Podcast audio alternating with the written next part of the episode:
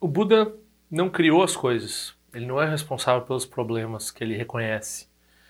Então, muitas vezes surge a ideia do, de examinar o budismo, entre outras coisas, com uma ideia assim: ah, mas o budismo fala certas coisas desagradáveis. Eu prefiro uma coisa que, né, que não me deixe tão deprimido, que não me deixe tão chateado.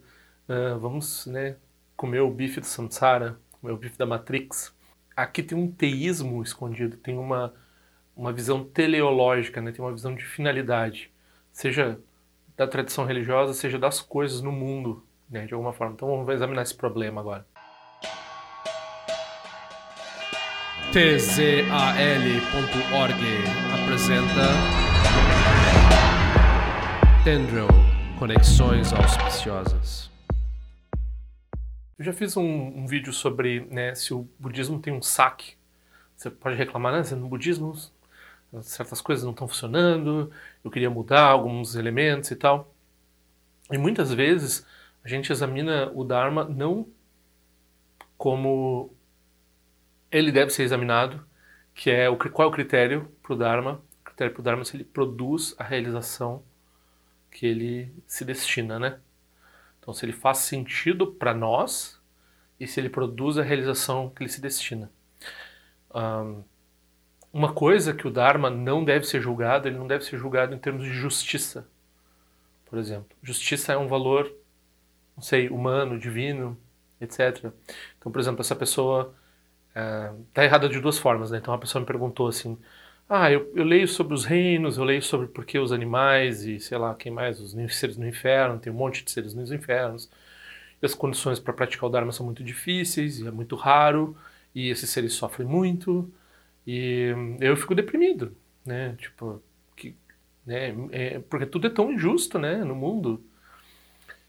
E o Buda, né, no budismo nós não temos um criador, então não tem um responsável final pela natureza das coisas serem como elas são. O Buda apenas descreve. Daí quando a pessoa está lendo aquilo, ele está pensando assim: ah, o Buda escreveu desse jeito, poderia ter descrito de outro jeito. Mas o Buda ele descreveu o que ele viu de forma a levar a pessoa até a realização.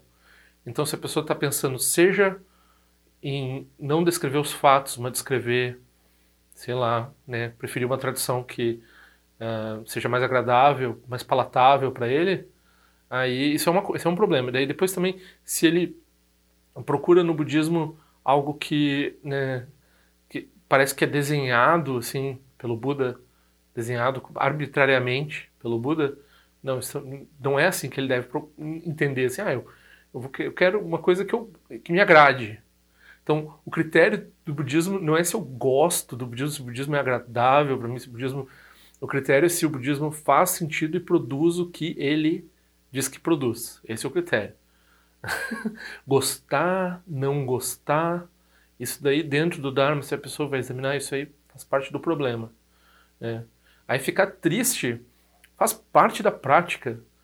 A pessoa tem que ficar triste. Outro aspecto que surge muitas vezes, a pessoa vai lá e lê o, o Palavras do Meu Professor Perfeito e diz que pessoas com certa, certos problemas mentais, deficiências, dificuldades, não podem praticar o Dharma. Daí ela lê aquilo como se o Patru Rinpoche, ou a tradição Nyingma, ou a tradição tibetana, estivesse dizendo assim, ah, viu só, deficiente não pode praticar o Dharma. Não.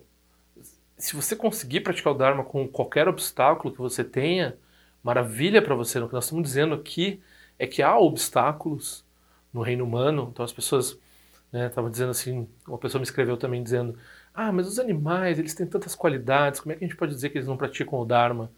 Então, eles não praticam, eles praticam a virtude porque eles têm méritos, eles geram méritos, mas eles não praticam a virtude sistematicamente.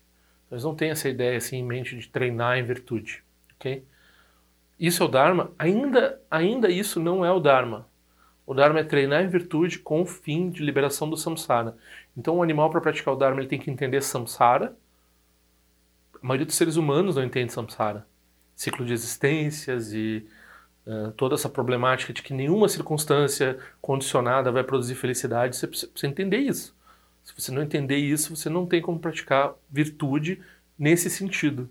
E depois você tem que praticar virtude, você tem que ter capacidade de se auto-treinar eu não vejo nenhum animal que tenha qualquer uma dessas duas capacidades, seja de reconhecer o samsara, seja de se autotreinar.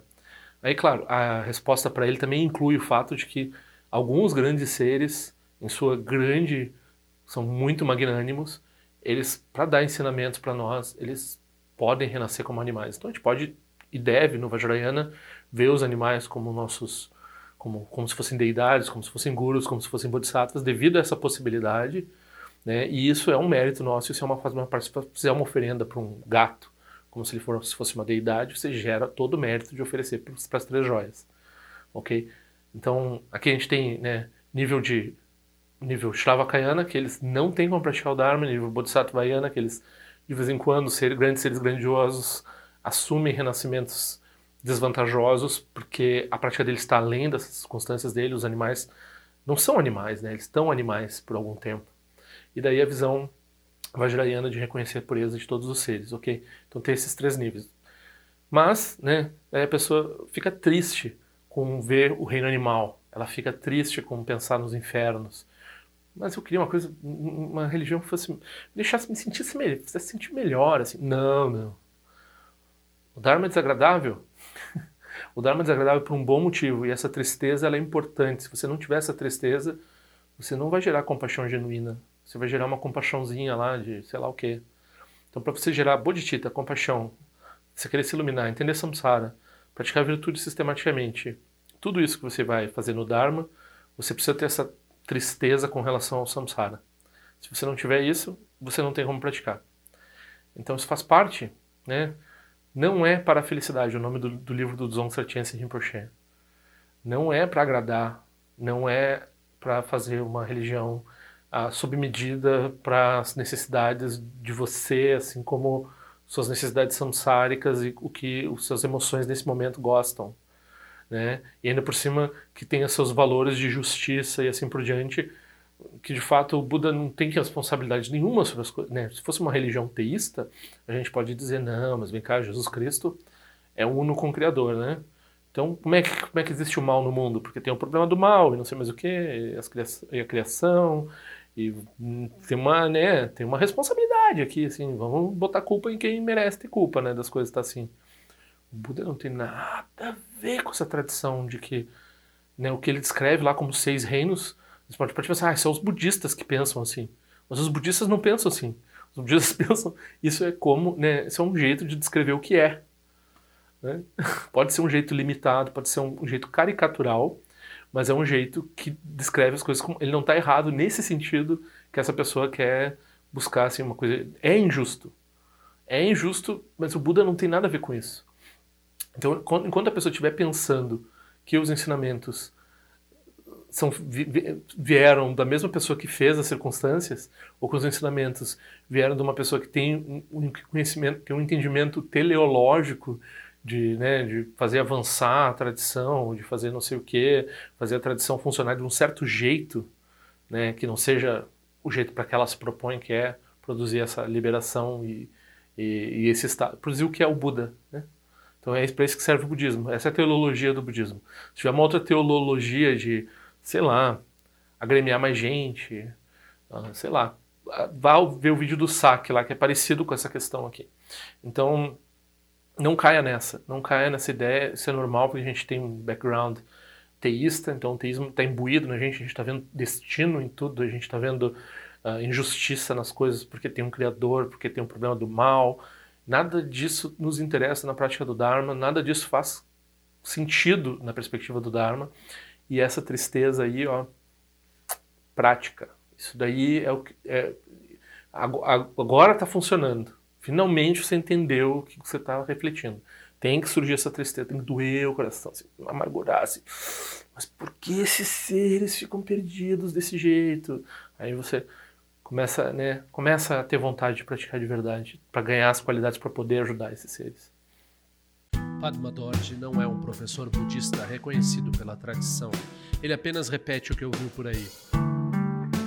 Se algo aqui fizer sentido, pergunte a respeito para seu próprio professor. Se não fizer sentido, descarte. tzal.org. Este áudio foi elaborado em resposta a uma pergunta, pedido ou desaforo. Qualquer coisa, escreva para padmadorji.gmail.com. Ao longo de minhas muitas vidas e até este momento, todas as virtudes que tenho alcançado, inclusive o mérito gerado por esta prática e todas as que vier a conseguir, ofereço para o bem-estar dos seres cientes. Possam a doença, guerra, fome e sofrimento diminuir para todos os seres, enquanto sua sabedoria e compaixão aumentam nesta e em vidas futuras. Possa eu claramente perceber todas as experiências como sendo tão insubstanciais como o tecido do sonho durante a noite e imediatamente despertar para perceber a manifestação de sabedoria pura no surgir de cada fenômeno. Possa eu rapidamente alcançar a iluminação para trabalhar sem cessar pela liberação de todos os seres.